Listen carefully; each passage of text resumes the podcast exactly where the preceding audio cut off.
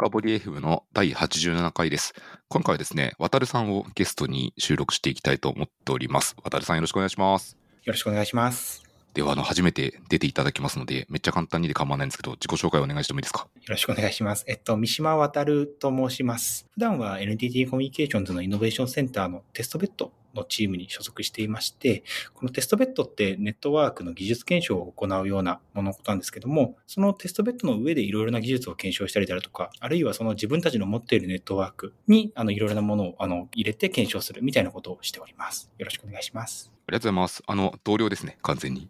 ですね。同じ部署から、なんか面白い人がいるから出てほしいなと思って声をかけて呼んできた次第です。でですね、今日は何を喋るかというと、あの、渡るさんかなりいろいろなレイヤーでお仕事をされてるんですけど、その中の一つでもですね、あの、ストリーミングテレメトリーっていうものを、まあ、発表なりとか、あとブログを書かれていたりしていてですね、この技術非常に面白いなと思ってるので、まあ、それを広めたいという気持ちからもですね、今日のエピソードを収録していきたいと思います。のでですね、今日はですね、ストリーミングテレメトリーっていうことをキーワードに深掘っていきたいと思います。ただ、その前にですね、大前提から確認したいと思っていて、結局供養の話って監視とかに紐づいていくところが一定あるんですよね。なので、ちょっとド基礎からなんですけど、そもそもなんでこう我々ってちゃんとネットワーク監視ってしないといけないんでしたっけ？そうですね。えっと、監視って本当にいくつかのものがあると思うんですけども、単純に言うと、例えば機器のログを取ってくる、みたいなことをして、ネットワークが今、もしくはその機器が、サービスが今どういう状態になってるのかっていうのを把握するであるとか、それは今はリアルタイムみたいな文脈で言いましたが、何か障害が起きた時に、後からその障害が起きた時の時刻に何が起きていたのか、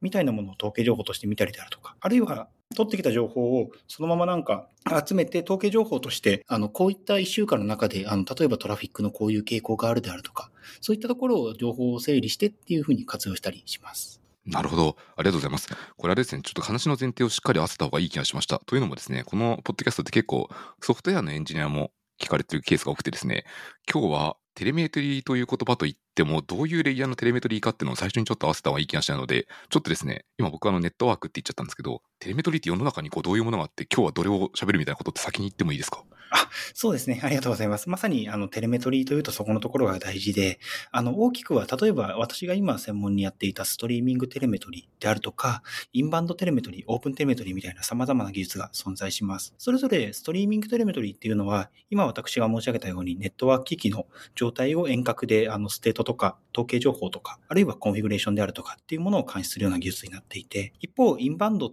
っていうのは同じくネットワークなんですけども、どちらかというとリアルタイムにネットワーク上を流れるトラフィックのイベントとか、そういったものをリアルタイムに監視するような技術になっています。最後の OpenTelemetry、こちらも調べたらよく出てくるんですけども、これはちょっとレイヤーが違って、クラウド分野みたいなところで、サービスがどうなっているかっていうのをトレースしたり、メトリック取得したりっていうのに使ったりする技術です。で、本日はそのうちのストリーミングテレメトリー、ネットワーク機器の状態であるとか、統計であるとか、コンフィグであるとかっていうものを取るものについて話したいなと思っております。ありがとうございます。この3つを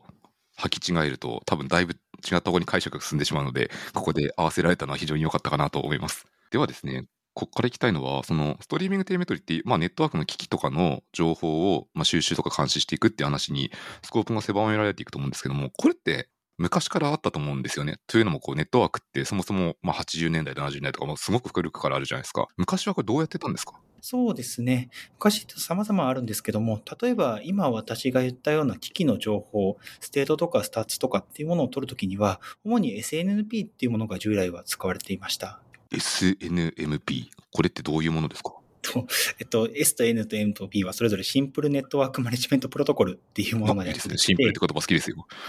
いいですね。そうですね。で、もともとは、あの、目的としてはネットワーク機器を操作したり、あるいは情報を取ってきたりっていうので、昔からまとめられていたプロトコルになってます。UDP の接続を対象の機器との間に貼って、その上で情報を取ってくるっていうものに基本的には特化したプロトコルになっています。なるほど。機器を取ってくるときって、その機器ってどうするんですか？先に登録しておくんですか？どうやって監視するんですか？いいですね。まあ、まさにそれが2種類ありまして、えっと、ポーリングとトラップっていうふうに呼ばれるあの取得方法がそれぞれあります。今、あの、おっしゃっていただいたように、機器側に設定するものがトラップというものになっていまして、機器の上で、例えば何かトリガーにしたようなインターフェースの使用量が敷地何パーセントを超えた時にアラートを上げるであるとか、機器の温度や CPU の使用率みたいなものが一定以上を超えたらアラートを上げるように、どちらかというと、あの、例えば障害の回避みたいなものを目的として、これ以上の状態になったら通知を飛ばして、それは例えばメールとか Slack みたいなもので通知をオペレーターに上げるとかっていうふうに使ったりします。もう一つのポーリングは逆側で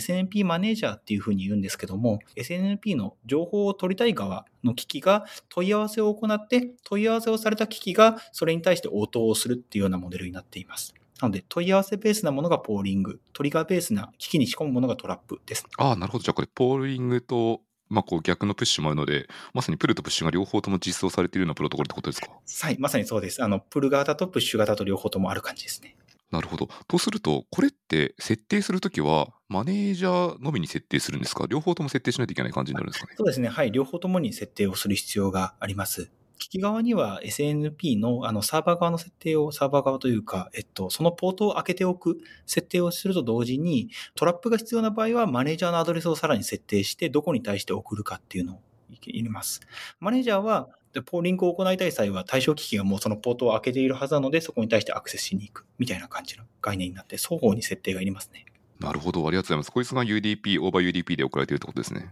はい、そうです。了解です。ありがとうございます。これちょっとふと疑問に思っちゃうんですけど、ネットワークベンダーって世の中にたくさんあるじゃないですか。しかもまあ無限に増え続けると思うんですよね、理論上は。ので、これって取りたい情報とかって、ベンダーさんごとに絶対ちょっとずつ変わってくるじゃないですか。もちろんあの共通のやつもあると思うんですけど、これどうしてるんですか？そうですね。えっと、はい、そこもすごい大事なところで、 SNMP って MIB、MIB っていうふうに呼ばれるようなデータモデルを使ってるんですよ。 Management Information Base っていうふうに言うんですけども、それには標準と拡張っていう2種類が存在していまして、標準っていうのが、あの、まあ、言ってみればベンダー共通といいますか、あの、これはこういうふうな情報を入れておくよっていうふうにしていて、その標準に従って実装した機器であれば、あの、同じものの情報を取ることができるようなもの。一方でもう一つ拡張身分っていうものがありまして、それが今おっしゃっていただいたように、ベンダごとに固有なものを入れることができたりであるとか、製品ごとに固有なものを入れることができたりであるとかの領域になっていまして、もう拡張身分に関しては、あの、完全にそれぞれベンダ独自のものが実装されてたりします。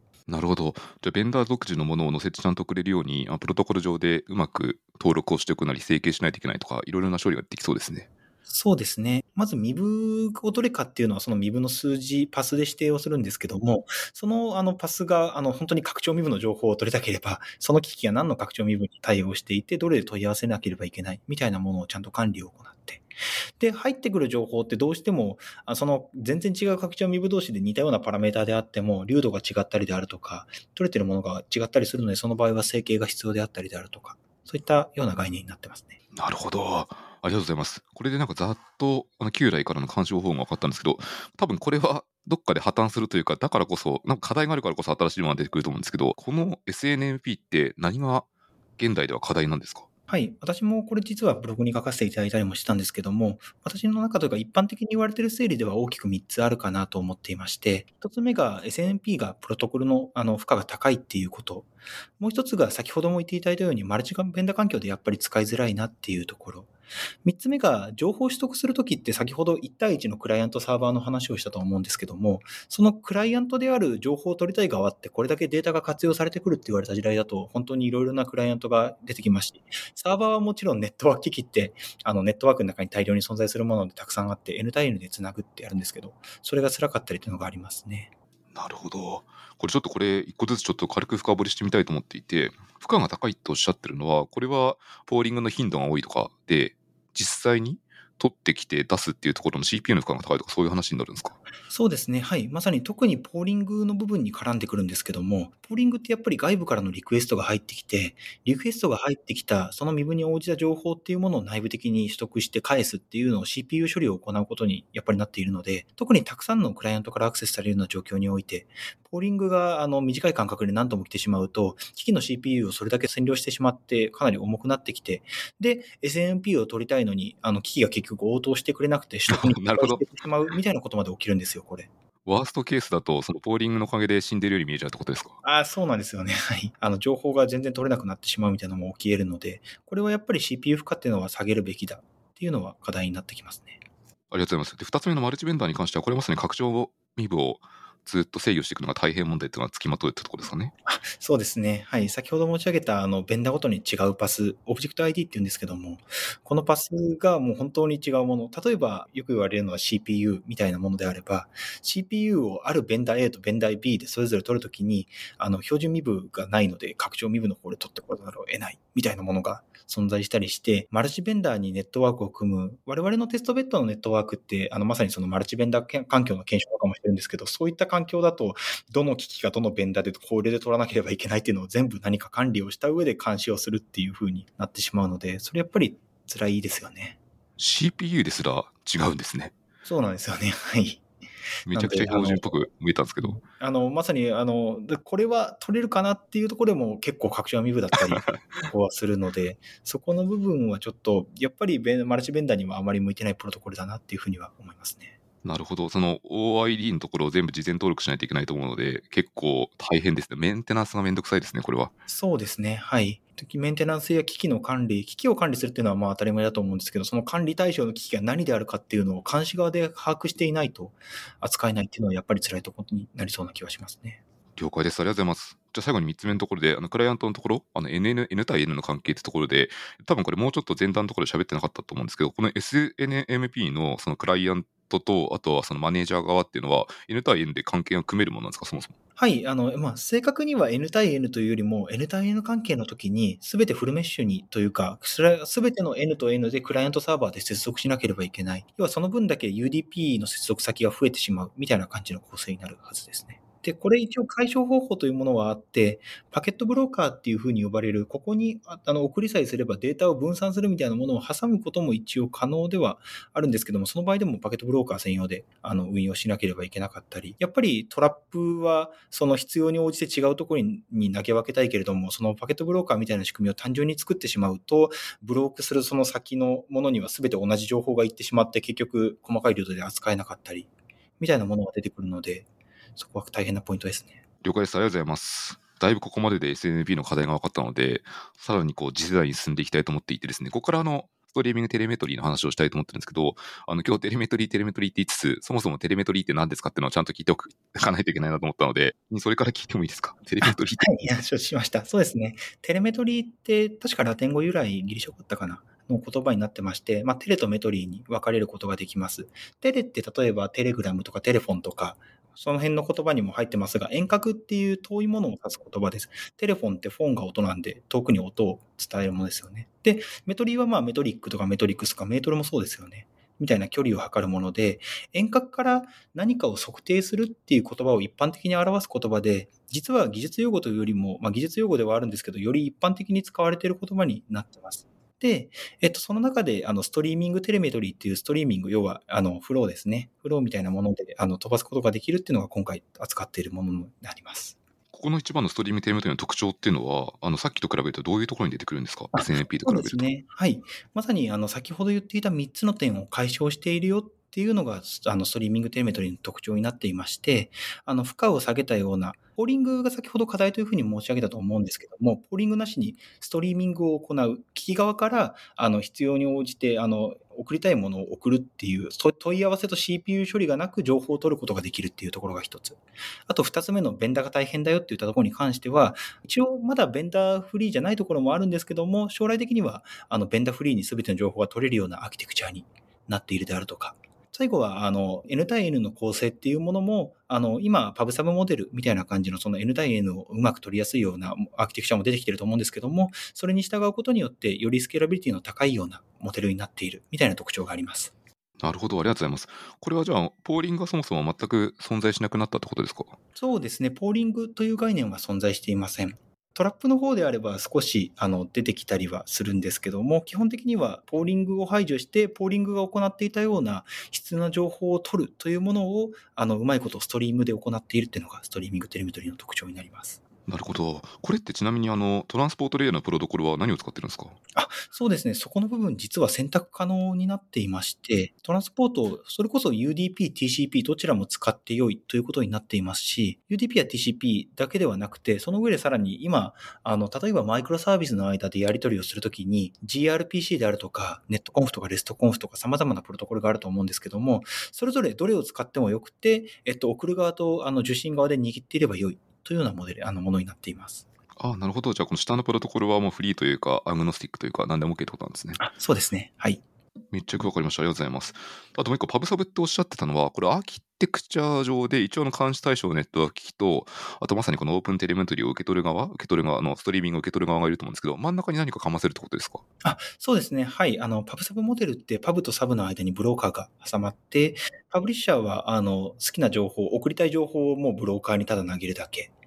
で、えっと、もう一個サブの方、サブスクライバーというものは、欲しい情報は僕はこれですっていうふうな購読宣言をあらかじめしておくと、その購読宣言の対象のトピックがブローカーに入っている時だけそれの情報を受け取れるみたいな感じのものになっているので、そのブローカーってものがまさに真ん中で、あの、重要な役割を担っています。ああ、なるほど。じゃあサブスクライバー側は、これまさにトピックとかを選択するわけですね。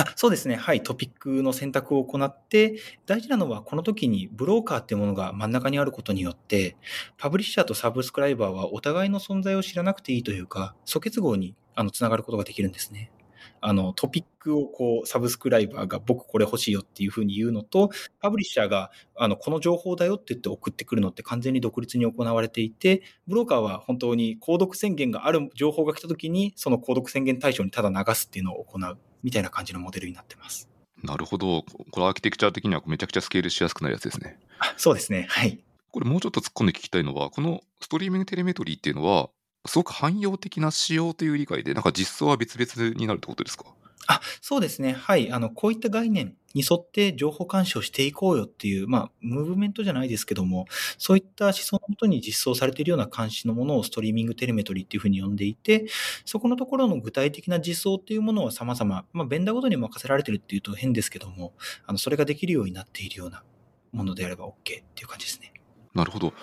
これってあの RFC とか標準化の方はされるものなんですか？あそうですね。えっと、確か昨年の5月だったかな？に、えっと、RFC になったところなんですけども、一応、あの、その標準化じゃないですが、提案はされています。ああ、了解です。じゃあこれはあの、ショーノートの方に見つけた RFC の番号を、あの提案段階のものを含めてあれば貼っておきたいと思います。ってことは、そのきっと RFC の図を見ると、いつも通りやれば ASCII アートのパブサブの図が出てきそうなイメージがありますね。ああ、なるほど。あ、そういった意味では、はい、あの、パブサブというより、そのオペレーションするための機械の、あの、情報の流れとか、そういうアスキアートが入っていて、で、まあ、パブサブはどっちかというと、もう前提として流してあるような感じだった気はします。なるほど、なるほど。めっちゃよくわかりました。ありがとうございます。今これ、ストリーミングテレモティがある程度分かってきたところで、これってあの、渡さんはどういう実装にされてるんですか？あの、言えるものがあればで構わないんですけど。そうですね。えっと、そういった意味では今いろいろと選択肢はあるんですけども、パブリッシャーとブローカーの間の、要はその今まで UDP の SNMP が担っていたような場所は、私は gRPC に任せています。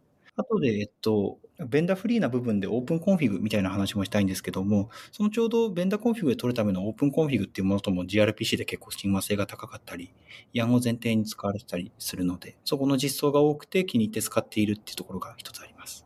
なるほど、ありがとうございます。プロトコルに関しては gRPC なんですね。ブローカーは何を使うんですか？これも選んでいいやつなんですよね、おそらくこ。れもいろいろあるんですけども、えっと、検証した中では、例えばクラウド上のあのブローカーのサービスみたいなものを使ってみたんですけども、基本的には社内にカフカ、オープンソースのブローカーですね。あれを配置して動かしています。これに関しては本当にあの構成によるので、いろいろな構成を試してみたりしました。了解です、了解です。このブローカーもきっとおそらく上場化していくんですよね。あそうですね。はい。カフカはまさにそこの上長化というか、クラスター化というか、あの、ここの部分が落ちないためにする仕組みっていう、あの、リプリケーションとかをたくさん持っていまして、そこの仕組みで、あの、堅牢に作ることっていうのが可能になっています。ありがとうございます。あと、これも興味本位なんですけど、ネットワーク機器側とかっていうのは、まさにこのストリーミングテレメトリー用に gRPC で吐き出す機能を標準で何か備えているものなんですか？あ、そうですね。はい。あの、各社、あの、結構その gRPC の部分であるとか、テレメトリー実装っていうものを進めているのと、あの、基本的に、あの、どこのベンダーもその gRPC のインターフェースであるとか、先ほど言っていたような OpenConfig のデータモデルであるとかっていうものは兼ね備える方向に動いているので、一応まあ、どのベンダーでもそこら辺は使うことが可能になっているはずです。なるほど、めっちゃ分かってきた。テンション上がってきたんですけど、あの、もうちょっといくと。あの、もう一個聞きたいのは、あとマネージャー側って、これは代表的なマネージャーのクライアントのソフトウェアとかもあったりするんですか？あ、マネージャー、サブスクライバー側ですね。はい。あの、様々あるんですけども、これ、どちらかというと、先ほどデータ活用ってっていうふうに背景に通り、あの、リアルタイムに見たいであるとか、あるいは後から統計情報を追いたいであるとか、あるいはなんか、そこの統計情報の中でも、その習字ごとのものを追いたいであるとか、故障時と平常時の差を取りたいとか様々あるじゃないですか。というわけで、えっと、そのサブスクライバー側って目的に応じて、あの、いろいろなものを使ったりするんですよ。例えば、時系列で可視化するだけでしたら、時系列データベースみたいな、例えば ELK であるとか、例えば TIG のスタックみたいなもので、例えば TIG であれば、テレグラフで受けて、インフラック tv であの時系列で蓄積を行って、まあ、蓄積を行ったものも画通は何でもいいですけど、例えばグラファナでそれを可視化してみるであるとか、みたいなパイプラインを用意したりして、ここの部分はそうじゃなくて、リアルタイムに通知が欲しいよっていうふうにすると、あの、多分時系列データベースから先が変わって、、えっと、閾値をそこで判断して、それを Slack に通知するであるとか、そういった感じの活用方法をしたりしますね。なるほど。じゃあ、サブスクライバー側はもう用途に合わせて、これすごい何何パターン作ってもいいってやつですね。そうですね。はい。あの、ELK スタックと TIG スタックはそれぞれ私も検証してあるので、オープンソースでその辺も動かすことができるようになってるはずです。なるほど。じゃあきっといつものあの Grafana のちょっとかっこいい感じのダッシュボードを使える、ねはい、 Grafana とか Kibana とかあそこら辺で 可視化することは可能になってます。ありがとうございます。あれはやっぱこう、やると作りたくなりますよね。そうですね。めちゃくちゃわかります。ありがとうございます。あと、散々ちょっとキーワードで早く聞けよって思われてるリスナーの方いると思うんですけど、 OpenConfig って何とかおっしゃられていて、こいつは何者ですか？はい。えっと、 OpenConfig っていうのは、あ平たく言うと、あの、ネットワークのベンダーを問わず、あの、ベンダーニュートラルに作られているデータモデルっていう風な感じになります。機器の情報を取るみたいなものを結構汎用化して定義してあって、、ヤンっていうふうに呼ばれるあのネットワークのデータモデルに従ってるんですけども、その上で、えっと、機器の中で、例えば CPU が取りたければ、本当にそのオープンコンフィグの CPU パスっていうもので、それぞれの機器に問い合わせを行ったり、もしくはそのそれぞれの機器でそのパスの情報を送るような感じのあのものを使うと、その情報が取れるみたいな感じの概念になっています。なるほど。これは多分おそらくその実装を各ベンダーごとに深掘れば深掘るほど、きっと地味にこう内部は違ってると思うんですけど、この OpenConfig っていうものをその各ネットワーク機で取れるように作ってくれれば、もうそこは完全に抽象化されてるというか、そこは信じてあとは取れるって感じになるんですかね。そうですね。はい。あの、 OpenConfig に対応していれば、えっと、 OpenConfig のデータ型とかもすべて定義してあるので、その通りの値が取れるような概念になっています。 OpenConfig そのものは監視だけではなくて、例えば、あの、 NETCONF みたいなものとか gRPC みたいなものと組み合わせて、外部からネットワーク機器のコンフィグレーションを行ったり、みたいなものにも使われるような、あの、より広い概念になってますが、テレメトリの場合はそれを監視に使っている感じですね。なるほど。じゃあ、機器の設定とかも実は変えられるやつなんですね。あ、そうですね。はい。あの、変えるときにも、機器のその変えるためのあのデータモデルってあるじゃないですか。それを抽象化してあって、 OpenConfig のこの、例えば OpenConfig で OSPF が定義してあって、そこの OSPF のこのパラメータを変えろっていうふうに OpenConfig に従って各機器に言うと、各機器はその中でちゃんとベンダーごとに OSPF のコンフィグって違うと思うんですけど、それを変えてくれるみたいな感じになります。なるほど。これちょっとツールがどれが鉄板かわからないですけど、これソフトウェア界隈でも結構似たやつがありますね。何かをすることによって実装先は多分何パターンかあるみたいな。へえ。ソフトウェア界隈だと、例えばどんな感じのなんですか？ドッカーコマンドで抽象化することによって、中のその仮想化の仕組みっていうのは何パターンも選べるじゃないですか。はいはいはいはい。Mac だったら Mac 用の仮想化の仕組みだし、みたいな。というのと一緒かもしれない。抽象化っていう意味で。ますね、確かに。ありがとうございます。あともう一個聞いて、どうしても聞きたい。あの、ナチュラルに渡るさんのヤングっておっしゃってたんですけど、YANG でヤングですよね。あ、はい。あ、そうです。はい。これ、これ具体的にどうどういう中身になるんですか？ヤンって結構面白くて、なんか、えっと、データモデルそのもののことも言いますし、ヤンをで実際に作られたファイルの自体のこともヤンっていうふうに呼んだりして、ちょっと言葉がややこしいんですけども、ヤンそのものはネットワーク機器を、えっと、モデル化しようっていう時に使うことのできるデータモデル言語、あるいはそのモデルみたいなものことをヤンというふうに呼びます。え、 Yet Another Next Generation かな？何か、そういう言葉の略なんですけども、まあ、えっと、とりあえず、 YANG というふうに言うと、 YANG の方式によってモデル化され、その言語によってモデル化されたモデルとか、それを記述するための言語のことを言ってるんだなと思っていただけると、多分正しいと思います。いや、めっちゃ理解できた。あの、 YAML の YA と一緒ですね。あ、あそうですね。はい。のね。そんな感じで、はい、 YANG の記法に従ってモデルを記述することができて、その YANG に従って記述された OpenConfig っていう、その、あの、オープンなモデルがあるような感じですね。なるほど。めちゃくちゃよくわかった。ありがとうございます。これちょっと一瞬だけこうオフトピック的な雑談になっちゃうんですけど、この辺って割とネットワーク界隈だとエッジだと思うんですよね、僕の理解だと。で、これってなんか渡さんってこうどういうところから情報を仕入れて、この辺を実装とか勉強とかされてるんですか？ああ、なるほど。えっと、そういった意味でしたら、えっと、この、例えば YAN とかオープンコンフィグっていうところは IETF でも議論がされていたりしますし、で、あの、テレメトリーは、あの、私が検証を始めた時はまだ RFC なかったので、そこは読んでなかったんですけども、例えば JANOG とか、そういったあのカンファレンスで、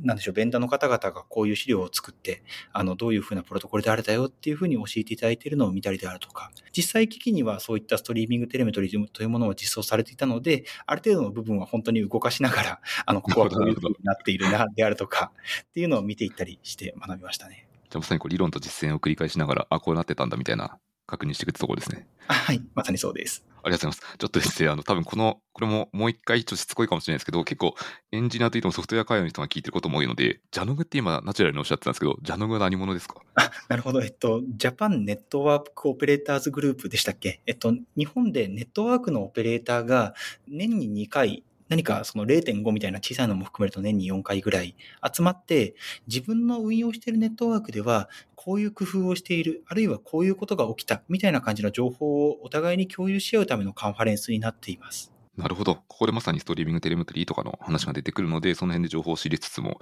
あとはまあ、必要によっては自分でも発表しに行くみたいな。あ、そうですね。はい。あの、まさにそのオペレーター目線での話っていうのも来ますし、そのオペレーターの方が集まるので、ベンダーの方もそのオペレーター向けにこういうふうな尖った技術があるよであるとか、うちの製品ではそれはこういうふうに使うことができるよとか、そういったふうな発表もされていたりするので、その辺もすごい参考になりますね。うん、めちゃくちゃ面白いじゃないですか。ジャナグの資料とか、動画はあの期間限定の時もあった気がしますけど、かなりネットワークで調べれば、あ、インターネットで調べれば出てくるので、これもぜひリンクを貼っておきたいと思います。というところで、ざざっと喋れたんですけど、ここまでで大体お話ししたいかった内容って喋れました。まだなんかプッシュしたいところありますか？そうですね。はい。いや、あの、まず、いろいろと本当に、何でしょう、その技術の核みたいな部分を聞いていただけたので、話したいことは大方話したかなっていうふうに思っています。あとは、皆さん、あの、多分お聞きになってくださってる方々も、自分のネットワークだったりであるとか、あるいは監視したい機器とかあると思うんですけども、そういったあのものであの使えるのかなっていうふうに、あの、見てみて、ぜひ動かして、なんか、こういうことがあったんだけど、とかいうのは連絡いただけると、すごい私としても嬉しいですね。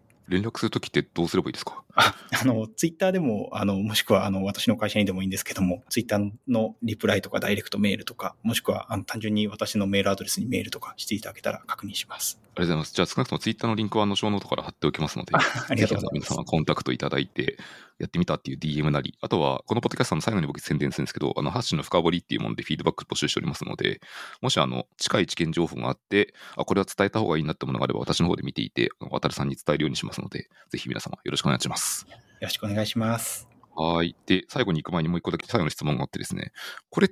結構もうテストベッドっていう社内の実験環境で実験されてるじゃないですか。これなんかこれから先ってどういうことをこのテレメトリー周りでやられていくんですか？なんか展望ってあります？あそうですね。えっと、このプロジェクト、あの、私の中でやりたかったこと、会社でやりたかったこと、それぞれ2つあるんですけども、まず会社的なところとしては、やっぱりあの SNP よりいけているこういった技術があるので、どこまで動かすことができるかっていうのを確認して、全社の SNP を置き換えたいっていうのがやっぱり背景としてはありました。でその部分に関しては、テストベッドでは少しだけ進んでいまして、一部の機器はテレメトリーを導入したりっていうふうにしてるので、そこはプロジェクトとしてはどんどんできることなら推進して活用してこういうのがあるんだよってこれからも言っていきたいかなとは思っています。で、それは、それとは別に私、専門があのネットワークのどどちらかというとルーティング分野、あのコアのネットワーク制御みたいなところがあるんですけども、そこのところであのテレメトリーで取ってきたリアルタイムで高精細な情報を使って、例えばあのネットワークのトラフィックの状態を見たりしながら、それを元にして、あのより柔軟な、より、あの、何でしょう、あの実態に即した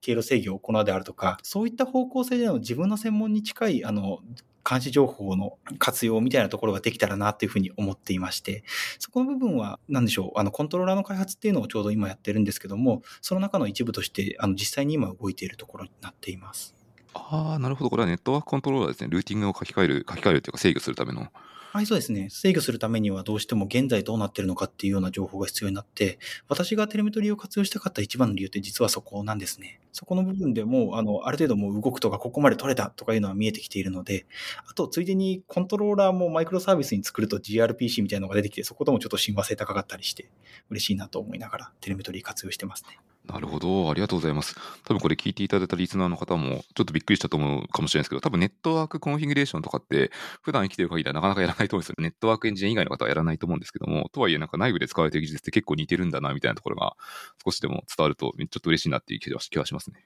そうですね。あの、そういった視点すごい嬉しいと思います。ありがとうございます。はい。ということで、私が聞きたかったことは、ことはここまでで以上なので、最後にですね、もしあの、渡さんの方から何か聞いてる？リスナーの方に宣伝したいことがあれば、あの、お伝えいただければと思うんですけど、何かございますか？ありがとうございます。宣伝したいこと、実は2つぐらいありまして、1つが、あの、我々先ほどからテストベッドのチームであるとか、イノベーションセンターみたいなことを言ったと思うんですけども、一緒に働けるようなエンジニアの方がいればなってので、あの、常に募集をし続けています。うちのチームも、その中途採用枠じゃないですけども、あの、その、もう技術のある即戦力の方々を受け入れるようなシステムみたいなものも持っていますので、もし何か、例えば、あの、今日お話しした監視であるとか、あるいはネットワーク分野であるとか、あの、それ以外の部分でも、あの、うちの取り組みに興味があるよっていう方がいればエントリーしていただけると嬉しいです。で、もう一つの方は、今回のテレメトリーとは少し関係がないんですけども、あの、私の専門であるこのネットワーク分野、あの、ルーティングの部分ですね、活用した成果について、2月10日に、えっと、外部で絵の具エチゴノグっていうところで発表してくることになってます。で、もしそっちの方の取り組みも興味があれば、あの、覗いてみ、来ていただけると、あ、普段はこういうネットワークの制御を行ってるんだなとか、制御を行うと我々の通信ってこういうふうに良くなるんだなとかわかると思うので、覗きに来てください。ありがとうございます。2月10日ですね。今、あの、ちょっと歌話をしてしまうと、2月6日に収録をしているので、僕ちょっと爆速で編集をして出します。ああ、すいません、そうか。そこの事前調整をすべき 大丈夫ですありがとうございます。はい。あの、ちょ最速でやりますので、多分、お聞きの方で最速の方はきっと2月7日に聞いてるように、はい、仕上げたいと思います。はい。あの、じ、あの、後で資料とかも残るので、それを見ていただければと思います。了解です。あと、絵の具のリンクもきっと探せばすぐ見つかると思うので、これも探しておきたいと思います。最後、宣伝いただいたことで質問があって、なんか、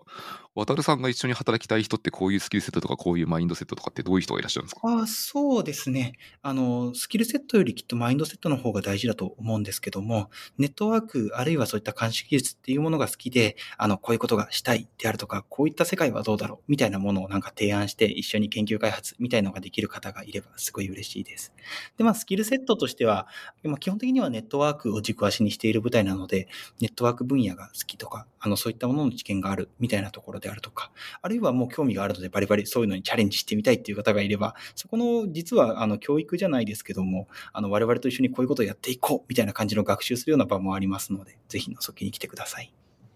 いや、まさにこの渡さんと同じチームに行ったら、ネットワークのことをめちゃくちゃ詳しくなるし、多分ソフトウェアも相当書かないといけないような気がするので、すごくスキルセットは伸びそうですね。あそうですね。はい。あの、開発ができるメンバーも募集しています。自分たちで OSS 作ったりもしているので、ぜひ、そういう方も来てください。はい。ありがとうございます。ということで、最後に私の宣伝をしております。このポッドキャストは、ハッシュの深掘りでフィードバック募集しておりますので、何かあればツイッターの方までお寄せいただけると、さっき言った通りで、あの、ね、渡さんに伝えるべき内容は私の方で DM しちゃったりしますので、ぜひ皆様よろしくお願いいたします。はい。ということで、今日はですね、渡さんにお越しいただいて収録をいたしました。渡さんどうもありがとうございました。ありがとうございました。